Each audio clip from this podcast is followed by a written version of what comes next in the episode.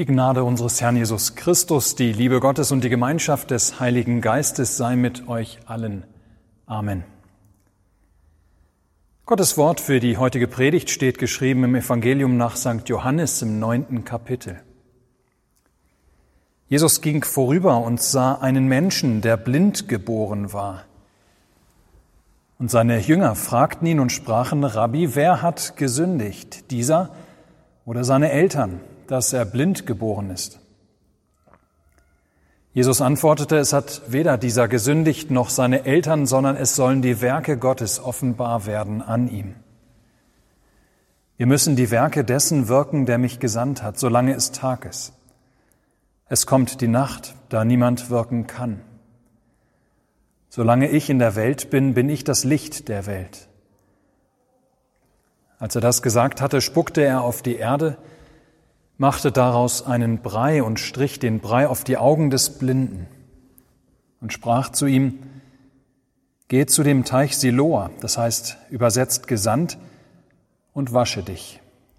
Da ging er hin und wusch sich und kam sehend wieder. Lasst uns beten.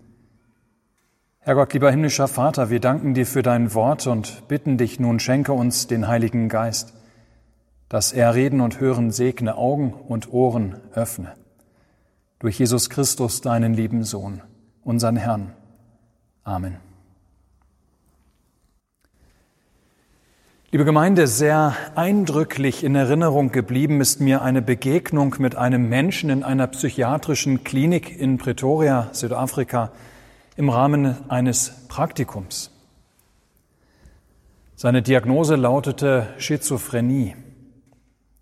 Der Mann war inzwischen über 40, ausgebrochen war die Krankheit in seinem 18. Lebensjahr. Dieser Mann hatte unsäglich schwere Jahre hinter sich. Zwar gibt es antipsychotische Medikamente, die zusammen mit Psychotherapie es den meisten Schizophrenie-Kranken ermöglichen, ein halbwegs normales Leben führen zu können. Aber dieser Mann hatte immer wieder den Drang verspürt, dass er doch ohne Medikamente leben wollte. Ohne die Krücken der täglichen Pillen wollte er auskommen. Es müsse ihm doch wohl gelingen, stärker zu sein als die Krankheit. Er war ein gläubiger Christ. Das verschärfte sein Problem noch. Denn die Glaubensgemeinschaft, in der er war, warb auch dafür, dass er die Tabletten doch unbedingt lassen sollte. Er müsse nur fest genug glauben, dann könne er es ohne sie schaffen. Er müsse nur fest genug glauben und Jesus würde ihn heilen.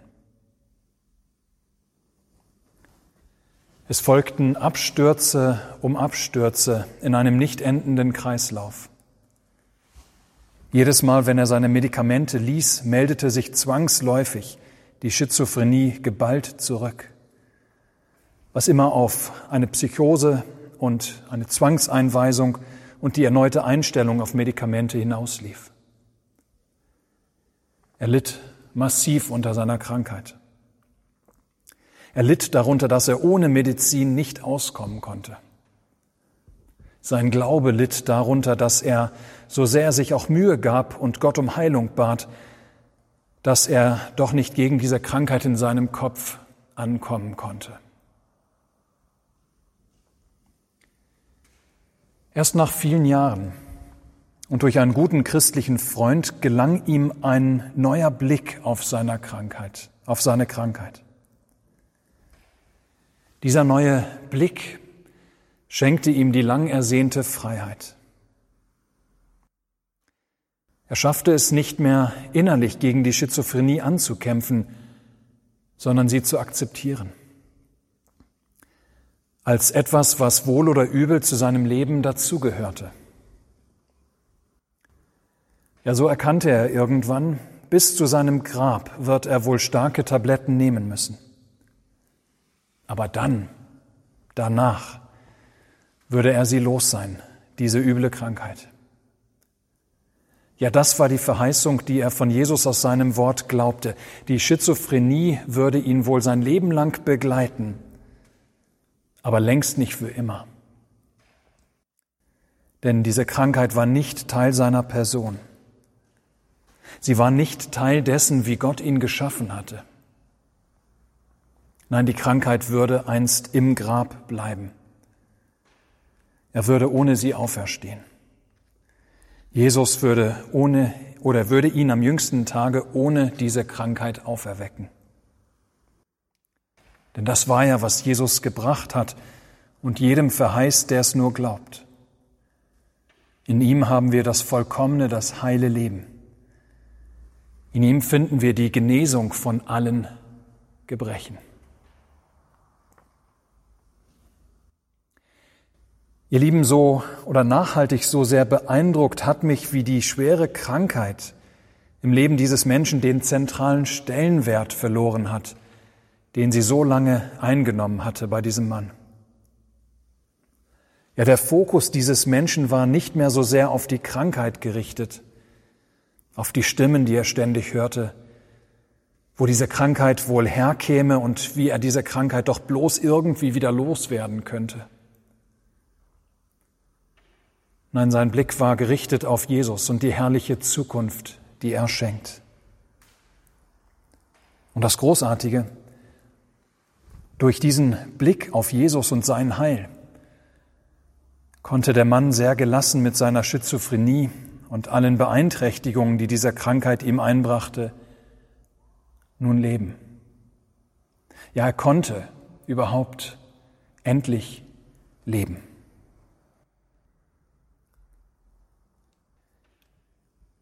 Liebe Gemeinde, uns ist für heute als Predigtext vorgegeben der Beginn, die ersten paar Verse einer weit über unseren Abschnitt hinausgehenden Erzählung durch den Evangelisten Johannes. Die Geschichte geht also noch weiter und ist mit dem letzten Vers unseres Predigtabschnitts noch lange nicht zu Ende. Diese größere Erzählung beginnt mit einer Heilung durch Jesus. Das ist unser Abschnitt. Diese Heilung ist nicht ganz typisch. So ist zum Beispiel der Blindgeborene, der geheilt wird, oder so bittet dieser Blindgeborene Jesus nicht um Heilung. Er kennt ihn zu Beginn überhaupt gar nicht. Nein, Jesus kommt eher zufällig an ihm vorbei. Das ist sein Glück. Aber auch die Art und Weise der Heilung ist etwas untypisch. Jesus macht aus Speichel und Erde einen Brei, den er dem Blinden auf die Augen streicht. Dann fordert er diesen auf, sich zum Teich Siloa zu begeben und sich zu waschen. Er tut dies und kann plötzlich zum ersten Mal in seinem Leben sehen. Aber all dieses interessiert heute erstmal nicht so sehr. Für uns ist vielmehr interessant, wie die Jünger Jesu auf den Kranken reagieren, als sie ihm begegnen und dann vor allem die Reaktion Jesu auf die Reaktion der Jünger. Die Jünger, ihr Lieben, reagieren, reagieren wie wir so oft angesichts von Krankheit und Leid. Sie sehen die Krankheit, in diesem Falle die Blindheit eines Menschen, dem sie im Vorübergehen begegnen, Sie sind auf diese Krankheit fokussiert und fragen nur nach dem Warum. Ja, warum, Rabbi, ist dieser Mensch blind? Wird er etwa bestraft für eine Sünde seiner Eltern? Wurde er gar vielleicht auf Verdacht hin vorbeugend von Gott bestraft für eine eigene Sünde, die er begehen würde? Ja, woher kommt diese Krankheit? Jesus, wer hat gesündigt? Dieser oder seine Eltern, dass er blind geboren ist? Wer ist schuld an seinem Leid?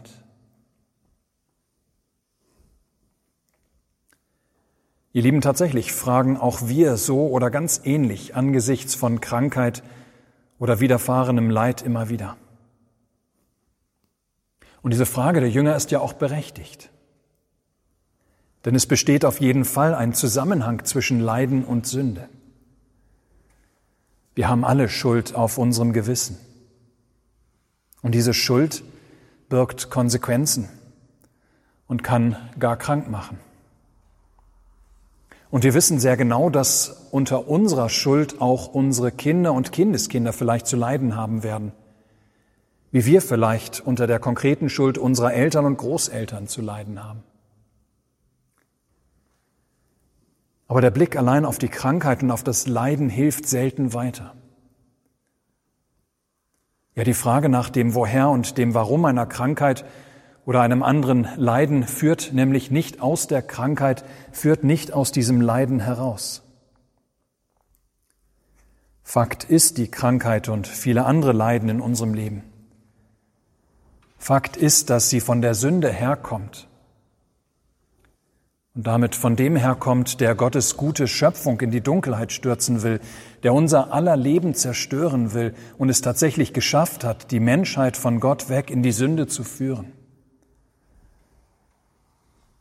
Bei dem einen manifestiert sich diese Sünde vielleicht vor allem in körperlichen Gebrechen, bei dem anderen in seiner Psyche, bei dem nächsten in seinem Verhalten. Jedoch das Fragen nach dem Woher und nach dem Warum hilft nicht weiter. Die Fragen mögen einiges vielleicht klären. Sie mögen uns manche Kausalzusammenhänge besser verstehen lassen. Aber weil die Zusammenhänge so komplex sind und weil wir so sehr verstrickt sind in dieser Sünde, können wir die Zusammenhänge niemals erschöpfend begreifen. Und so kann uns das Fragen nach dem Woher und dem Warum nicht von Krankheit und Leiden freimachen. Einer jedoch kann es von Krankheit und Leiden und deren Ursache freimachen. Jesus Christus. Die Jünger fragen nach dem Warum und dem Woher der Blindheit des Blindgeborenen. Jesus aber geht überhaupt gar nicht direkt auf ihre Frage ein, weil er weiß, dass sie nicht weiterhilft. Nein, Jesus richtet den Blick seiner Jünger vielmehr auf sich selbst, auf ihn, den Sündenheiland. Von dem Blindgeborenen sagt er, es sollen die Werke Gottes offenbar werden an ihm. Ja, die Werke Gottes sollen an ihm offenbar werden. Sein Jesu Leben, sein Heil, das er bringt vom Himmel, soll an ihm, der von Geburt an blind war, offenbar werden. Offenbar werden soll an diesem Menschen, dass Jesus gekommen ist, um, die, um Licht in die Dunkelheit der durch die Sünde gebrochenen Welt zu bringen, um zu heilen, wo menschlich gesprochen die Lage hoffnungslos ist. Offenbar werden soll, dass Jesus gekommen ist, damit durch seine göttliche Wunderkraft Blinde sehend werden, dass er Macht hat über alle wiedergöttlichen Mächte. Und wie sich noch später auf Golgatha zeigen würde, gekommen ist, um noch viel umfassender an unserer Stelle für uns den Kampf gegen die Sünde, den Tod und den Teufel zu gewinnen. Dieses alles damit wahres, echtes, heiles Leben für dich und mich wieder möglich werden. Damit wir von Schuld und Sünde geknechteten Menschen durch Jesus Christus frei werden von jeglichen Gebrechen an Leib, Geist und Seele.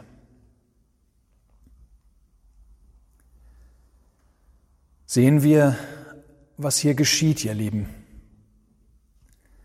indem Jesus nicht direkt auf die Frage der Jünger eingeht, leugnet er nicht etwa die Schuld der Menschen. Er leugnet nicht die Sünde, die auf jeden Fall hinter der Blindheit dieses Menschen steckt, wie sie hinter jeder Krankheit und jedem Leiden steht, auch wenn wir die Zusammenhänge im Einzelnen niemals durchschauen können. Aber Jesus lenkt den Blick der Jünger und damit auch unseren Blick weg von der Frage nach dem Warum und dem Woher einer Frage, die für uns so sehr wenig hilfreich ist. Zu sehr sind wir in der Schuld und Sünde verstrickt. Ja, Jesus lenkt den Blick vielmehr auf sich selbst, auf ihn hin, Jesus, der gekommen ist, die Fessel von Schuld und Sünde zu lösen. Er lenkt, wenn wir so wollen, den Blick der Jünger weg von dem Blick zurück auf die Vergangenheit hin zu dem Blick auf die Gegenwart und die Zukunft. Er lenkt den Blick darauf, wer er, Jesus, ist und was er schenkt. Und was für eine Zukunft es ist, die er schenkt. Durch sein Leben, Sterben und siegreiches Auferstehen. Solange ich in der Welt bin, bin ich das Licht der Welt. So sagt Jesus es seinen Jüngern, bevor er den Blindgeborenen heilt.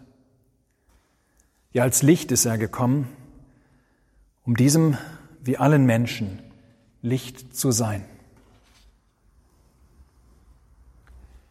Die Geschichte des Blindgeborenen, der im Teich von Siloa heil gewaschen wird, der in Sünde geboren ist, wie wir alle jedoch durch Jesu Wort und Handeln sowie dem Wasser von Siloa sehend wird.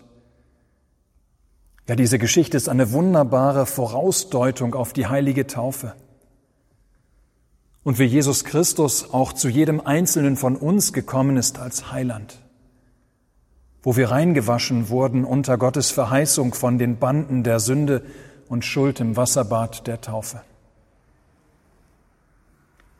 Ja, die Geschichte des Blindgeborenen, das ist die wunderbare Vorausdeutung auf das, was die Jünger Jesu nach Ostern und Himmelfahrt in der Erfüllung ihres Auftrags tun würden, indem sie das Licht, das Jesus Christus ist, Kraft des Heiligen Geistes, bis an das Ende der Erde bringen würden. Indem sie hinausgehen und zu Jüngern machen, Menschen aus allen Völkern das Licht, das Jesus Christus ist, bringen zu allen Nationen und Ländern der Erde. Das ist die Vergebung der Sünden in seinem Namen. Das ist der Zuspruch durch Predigt, Taufe und Abendmahl der Freiheit, der Freiheit von den Fesseln von Sünde und Schuld durch Jesus Christus.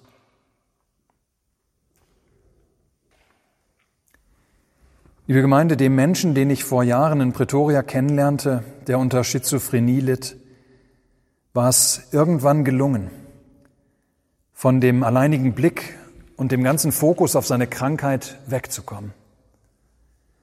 Er hat seine Krankheit akzeptiert, in dem Wissen, dass diese Krankheit nicht für immer, nicht für immer an seine Person gebunden sein würde.